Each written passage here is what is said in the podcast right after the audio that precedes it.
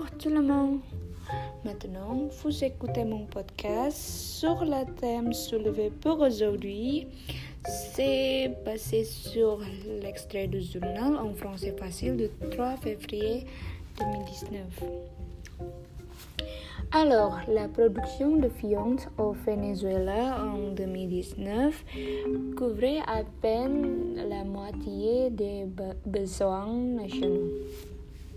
C'est qu'affirme en tout cas de la Fédération nationale des éleveurs. Le lait et l'avion sont très difficiles à trouver dans les supermarchés.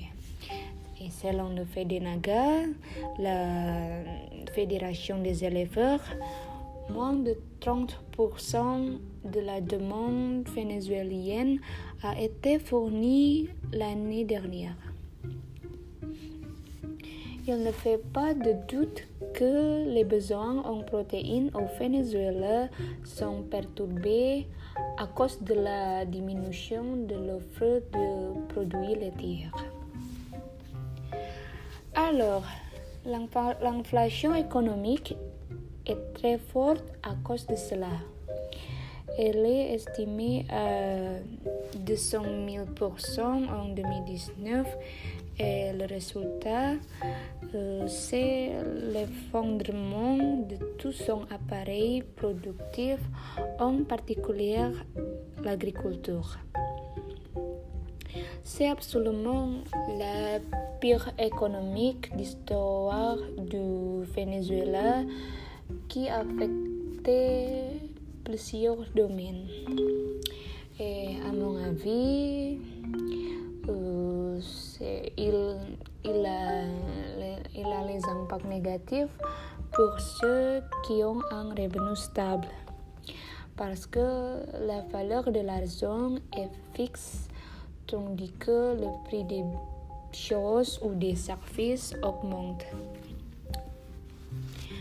Euh, deuxièmement, la réduction du nombre de vols dans les banques. Dans un pays où la monnaie fiduciaire disparaît à cause de l'inflation, il vaut mieux euh, voler du bétail que voler une banque un animal d'élevage a une valeur plus stable que l'argent. Et c'est pourquoi il à garder ou d'avoir d'avoir euh, les bétails au lieu d'avoir d'argent. Ensuite, euh, la diminution du nombre d'éleveurs abaisse le niveau de compétition entre eux. L'augmentation des vols du bétail cause les ventes de ces bétails à la frontière colombienne. Plus de 700 000, euh, têtes auraient été volées puis refondu dans le pays voisin. Hmm, l'avion est désormais fondu à la sauvette dans la rue sur le marché noir par des fondeurs non autorisés. Les fondeurs à la sauvette qui ne respectent aucune règle d'hygiène augmentent les prix et certains éleveurs n'ont pas d'autre choix que d'arrêter leur activité. Enfin, euh, je n'ai pas rejoint l'idée qui affirme que la production de viande couvre à peine la moitié des besoins nationaux comme, comme ce cas-là.